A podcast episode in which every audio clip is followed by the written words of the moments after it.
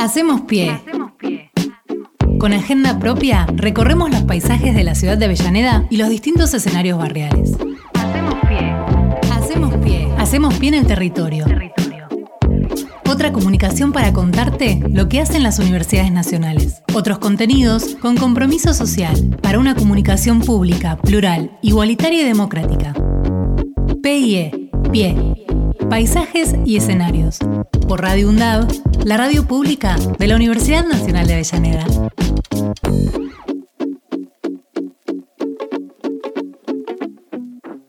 vamos a comentarles que la Universidad Hermana, la Universidad Nacional Arturo Jaureche, va a tener una dirección de género con el propósito ¿eh? de que haya mejores condiciones de trabajo, con la inclusión e igualdad. Esto fue dicho por la ministra de las Mujeres, Política de Género y Diversidad Sexual bonaerenses, Estela Díaz, al inaugurar este, el, el área.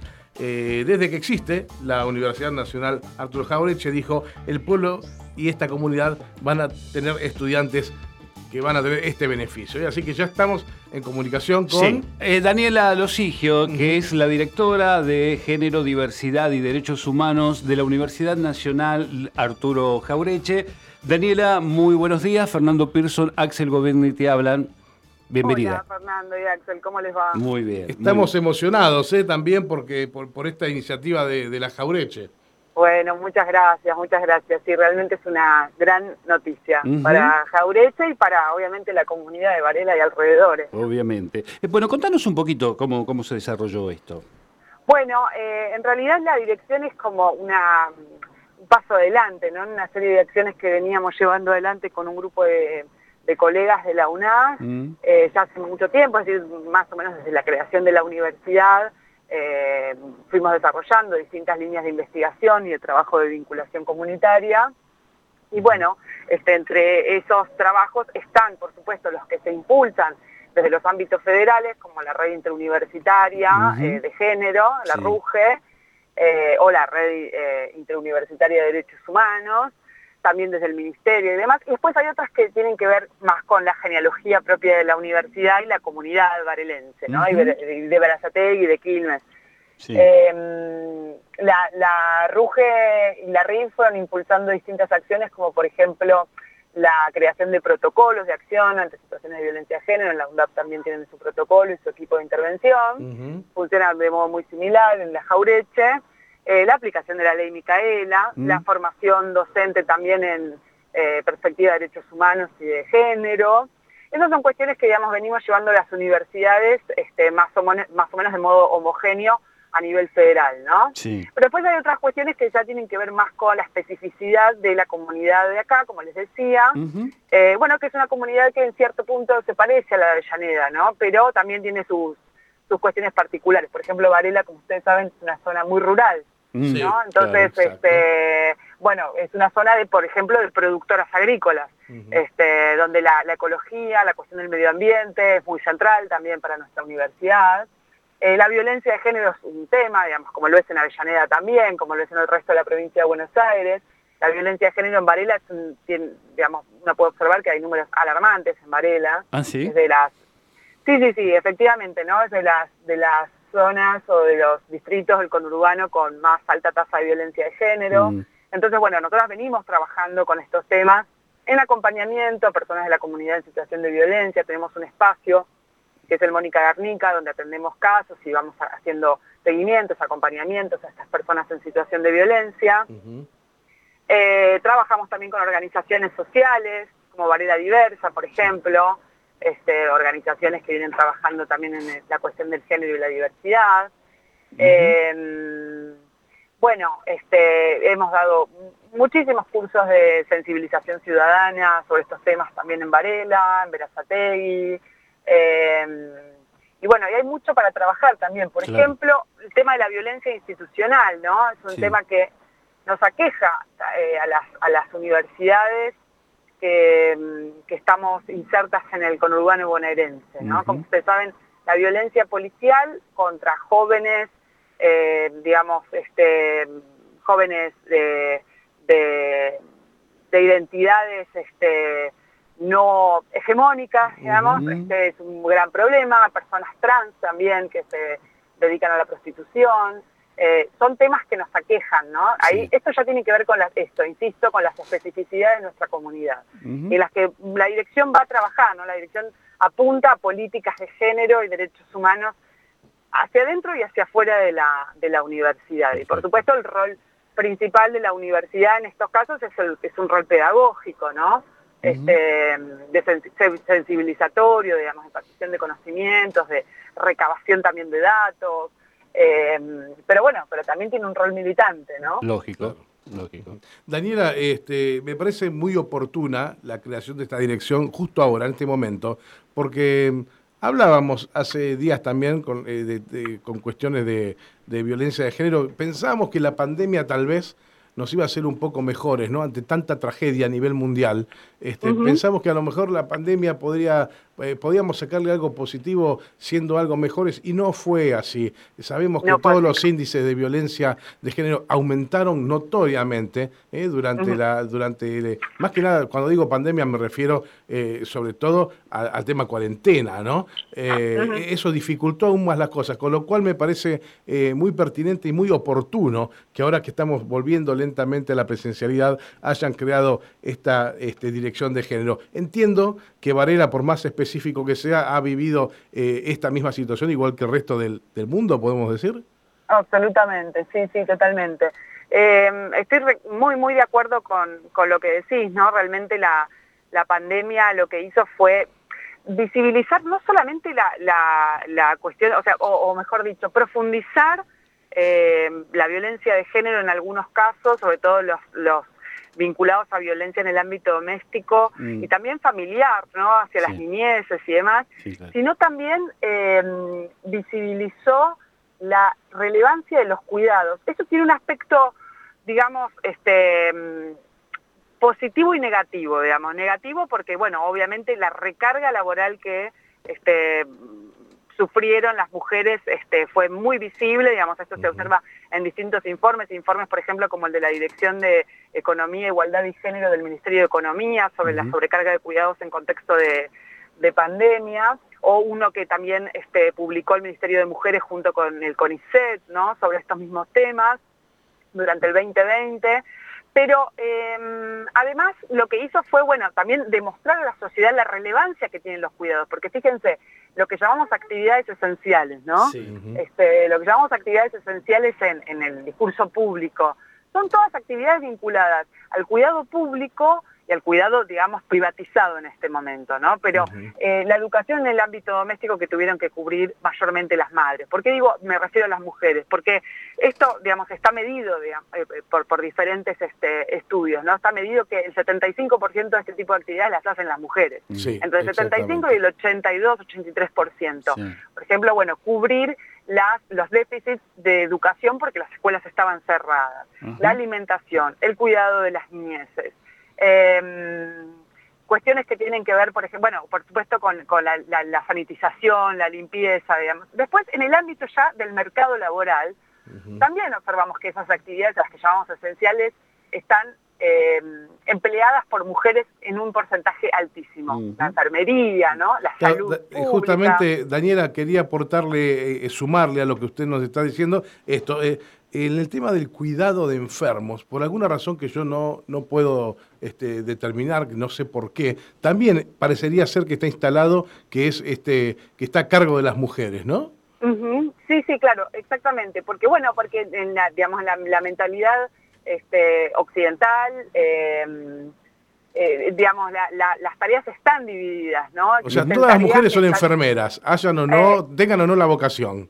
Exactamente, exactamente. Digamos, hay algo, digamos, de, nuestra nuestro modo de, observar el mundo y nuestro modo de hacernos cargo de las distintas este, actividades diarias, en donde, bueno, las cuestiones vinculadas a la razón, al intelecto, a la fuerza física, ¿no? Están masculinizadas, mientras que las que están más vinculadas con los afectos, con los cuidados, con las emociones, etcétera, son, están más feminizadas, ¿no? Eso se observa en todos lados. En una división sexual del trabajo en el ámbito doméstico, pero también en el mercado, ¿no? Aquellas actividades más vinculadas con el cuidado, con los afectos, con las emociones, con la empatía, como la educación y la salud, están más feminizadas. Mientras que las que están más vinculadas con el cálculo, la razón, la fuerza física, están más masculinizadas, ¿no? Pero, ¿qué pasa? Sucede que también, si uno observa, por ejemplo, no sé, la encuesta de... Eh, de, que hace el INDEC, la de hogares, ¿no? Mm. Este, las ramas del empleo más feminizadas son las peor remuneradas. Mm. Eso no es casual, obviamente, ¿no? Mm, Porque, digamos, hay una mirada de que las tareas que tienen, que están más vinculadas con el cálculo y la razón, son más valiosas. Pero no, pero la pandemia nos demuestra que en realidad las, las esenciales, las del cuidado, son tan valiosas como las otras, ¿no? Y que son fundamentales. Entonces, la pandemia también nos pone ante una situación en la que tenemos que revalorizar los cuidados y las, las actividades que tradicionalmente hacemos las mujeres. No digo que las hacemos las mujeres en un 100%, porque los varones también las hacen. Pero, digamos, al estar feminizadas, están muy mal valoradas, muy mal remuneradas o directamente no remuneradas, como sucede con el trabajo doméstico. Exactamente. exactamente. Entonces, digamos, este, por ejemplo, bueno, otro, otro ejemplo de lo que se ha demostrado como esencial en el marco de la pandemia son las ollas, ¿no? todo lo que es la economía popular y las, las ollas este, populares, los comedores, que también lo llevan adelante las mujeres, ¿no? Hay mujeres que han mm. muerto, digamos, en, en la pandemia, dando la vida, digamos, para alimentar a las niñas de un barrio. Entonces, digamos, la, pandemia nos, eh, es negativa, digamos, nos, nos deja un saldo negativo a las mujeres, que terminamos estresadas, mm. eh, sobrecargadas, eh, bueno, todo lo que ya sabemos, más pobres, ¿no? Estos son resultados obviamente de distintas investigaciones como las que le fui mencionando, pero también visibiliza, visibiliza la necesidad que tiene nuestra sociedad de desprivatizar los cuidados y de desfeminizar los cuidados, volverlos un asunto público, ya no un asunto privado. ¿no? Y el Estado, bueno, hoy tiene una, una, un objetivo que, bueno, realmente se está planteando explícitamente, que es el de desprivatizar los cuidados, dar espacios, digamos, para los cuidados en el ámbito público, eh, para la crianza de las primeras infancias, para que las mujeres podamos desarrollar nuestras carreras profesionales, nuestros estudios, sin tener que, digamos, em, dejar esas, eh, esas, eh, esas actividades porque, digamos, estamos sobrecargadas con el cuidado, ¿no? Porque no hay otra persona que se pueda encargar. Es cierto. Daniela, quería preguntarte y llevarte ya al terreno de, bueno, tu flamante lugar, que es la dirección justamente de esta área. Eh, y que hablabas un poco, con todo lo que estabas manifestando, hablabas un poco, digamos, del trabajo que se, se, viene haciendo y el que falta todavía por hacer. Mi pregunta concreta sería, ¿cómo ves a la comunidad, no solamente universitaria, sino de toda el área de Florencio Varela, cómo ves la recepción de todas estas este, políticas que se pueden llevar adelante? Hay mucha ilusión por parte de la comunidad varelense, de Brazatei y de Quilmes. El área de influencia de la Universidad Nacional Arturo Jaureche es muy grande porque eh, existe una, la Universidad de Quilmes, por supuesto, es una universidad muy importante que ya tiene muchos años, pero este, nosotros recibimos estudiantes de Solano, de la parte de Quilmes Oeste, de eh, Brazatei, eh, la mayor parte de los estudiantes son de Brazatei, entonces es un área de influencia, Almirante Brown también, ¿no? Eh, es un área, digamos, muy grande la que abarca la Jaureche y las acciones que llevamos adelante desde la universidad impactan mucho en el territorio. La universidad ha tenido, digamos, un, rol muy importante en la universidad a la hora de legitimar diferentes reclamos, ¿no? A la hora de canalizar distintas acciones que, bueno, estaban buscando su espacio hace tiempo. Entonces, realmente la, la recibida, la acogida que tuvimos comunitaria fue más, mucho más grande de lo que esperábamos. Estábamos obviamente ilusionadas con crear esta dirección, el rector también estaba ilusionado desde que empezó a pensar su nuevo gabinete y demás, pero la verdad es que nos impresionó el día del lanzamiento encontrarnos con tantas personas, digamos, ¿no? que venían mujeres con pecheras de distintas organizaciones sociales eh, a saludarnos, eh, por supuesto, bueno, toda la universidad y demás. Fue un acto realmente importante, ¿no? Es, realmente muy relevante y nosotras también nos sorprendemos de la recepción y la acogida que estamos teniendo comunitaria. Realmente hay mucha ilusión con la, con, con, la creación de la dirección, con que va a haber espacios para poder expresarse de las distintas organizaciones sociales. Bueno, en fin, la verdad es que estamos muy contentas por eso también. A nosotras también nos ha sorprendido esto, a pesar de que por supuesto conocemos el territorio, hace ya 10 años que venimos trabajando con las organizaciones y demás, no deja de sorprendernos, ¿no? El, rol que tiene la universidad para nuestra comunidad. Ahí, este, quería, este, Daniela, em, empezar a, predicar con el ejemplo, ¿no? Eh, eh, acá en la, en la Universidad de Avellaneda, como en todas las del Bicentenario, creo yo, eh, las cuestiones de género no son un tema menor. Están muy presentes y cada vez más. Sin embargo, vamos con la autocrítica. Recién ahora, después de 12 años en Avellaneda, hemos conseguido tener por primera vez una decana, ¿no? que es la doctora Navela Lucardi en Ciencias Sociales. Ahora, hago esto como una autocrítica. Si bien el tema lo tenemos presente, tuvieron que pasar 11 o 12 años para que tuviéramos una primera decana. Mi pregunta es, ¿cuál sería un objetivo, si lo hay, este, temprano para usted en la dirección de género en la Universidad Nacional Arturo Jaureche? Eh, bueno, qué decirte. Este, nosotros llevamos adelante ya antes de la creación de la dirección varias políticas que tienen que ver con eh, las paridades, ¿no? Con los cupos. Este, la paridad la hemos discutido en 2018 en la UNAS, que es una de las pocas universidades que tiene reglamentación de paridad, la UNAS. Eh, pero bueno, digamos, esto forma parte de las acciones previas que hemos llevado adelante. La paridad en la conformación de, las listas electorales para los organismos de cogobierno universitario. Es decir, que todavía no tenemos paridad, por ejemplo, en eh, otros ámbitos, como por ejemplo eh, jurados de concursos, eh, jurados también de evaluaciones, ¿no?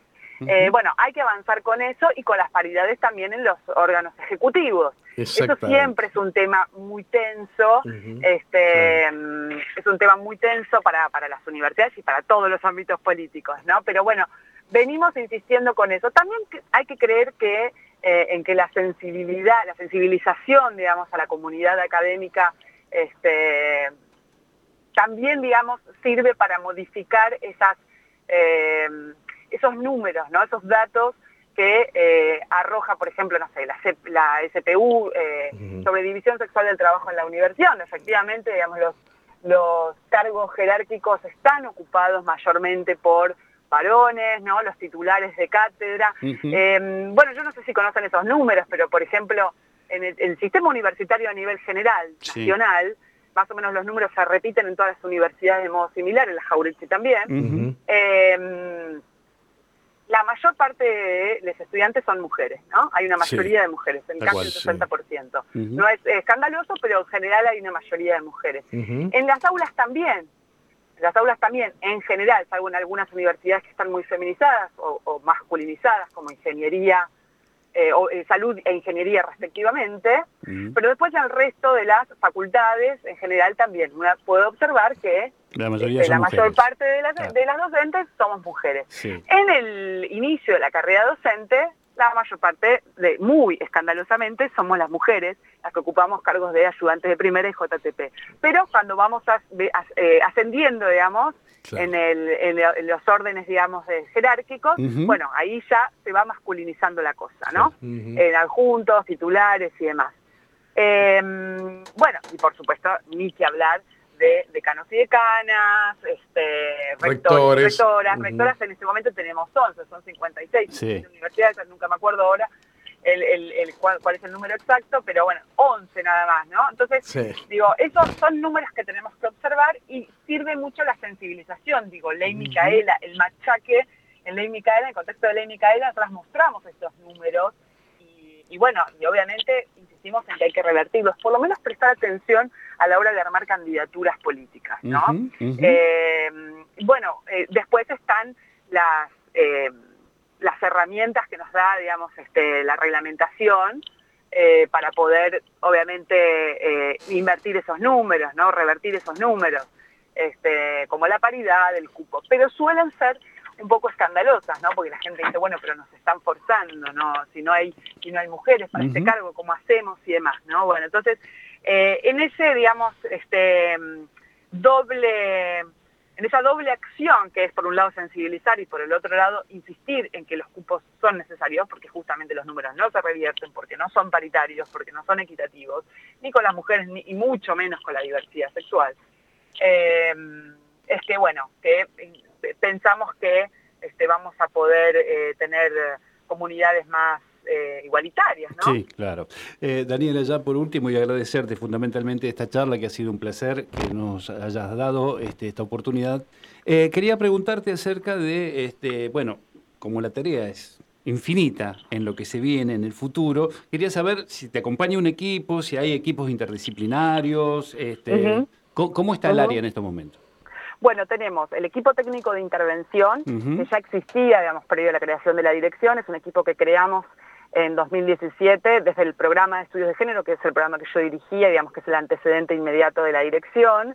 El equipo técnico de intervención está constituido por cuatro docentes, dos no docentes, y es un equipo efectivamente interdisciplinario que interviene cuando eh, suceden situaciones de violencia de género en la universidad. El equipo forma parte de la dirección, después tenemos también un pequeño equipo eh, que está encargado de Ley Micaela, digamos, lo que es la formación en perspectiva de género al personal de la universidad. Eh, está Verónica Chelotti, que es nuestra representante de comunicación, que es recontra importante, digamos. este, yo ahí, digamos, yo vengo de la ciencia política y soy un poco ignorante de estas cosas, pero realmente es tan importante para este tipo de áreas el tema de la comunicación, porque efectivamente tenemos que llegar a toda la comunidad y para llegar a toda la comunidad la vía es la comunicación, efectivamente. Así que, bueno, Verónica eh, me está ayudando muchísimo en la dirección y es muy importante su presencia. Y bueno, y vamos a eh, intentar eh, también expandir un poco más la cosa, ¿no? el espacio Mónica Garnica Luján no pertenece a la dirección, es el espacio de acompañamiento que mm. del que les hablaba antes, pero bueno, articula con la dirección, por supuesto, y ahí hay un grupo importante de graduadas de trabajo social de nuestra carrera y de estudiantes que están haciendo las prácticas profesionales en el espacio. Entonces, bueno, digamos, si bien dependiendo de la dirección somos poquitas personas, eh, el espacio, la dirección está articulando en este momento con muchas áreas de la universidad. Y no me cabe duda de que van a tener un gran éxito. Eh, Daniela, te agradecemos mucho esta, esta charla con nosotros y Les agradezco a ustedes. hermosa charla. Muchas gracias. ¿eh? Adiós. Adiós. Hasta luego. Daniela Losigio es directora de Género, Diversidad y Derechos Humanos de la Universidad Nacional Arturo Jaureche. Hacemos pie. Con agenda propia, recorremos los paisajes de la ciudad de Avellaneda y los distintos escenarios barriales. Hacemos pie. Hacemos pie. Hacemos pie en el territorio. Otra comunicación para contarte lo que hacen las universidades nacionales. Otros contenidos con compromiso social para una comunicación pública, plural, igualitaria y democrática. PIE. Pie. Paisajes y escenarios. Por Radio UNDAV, la radio pública de la Universidad Nacional de Avellaneda.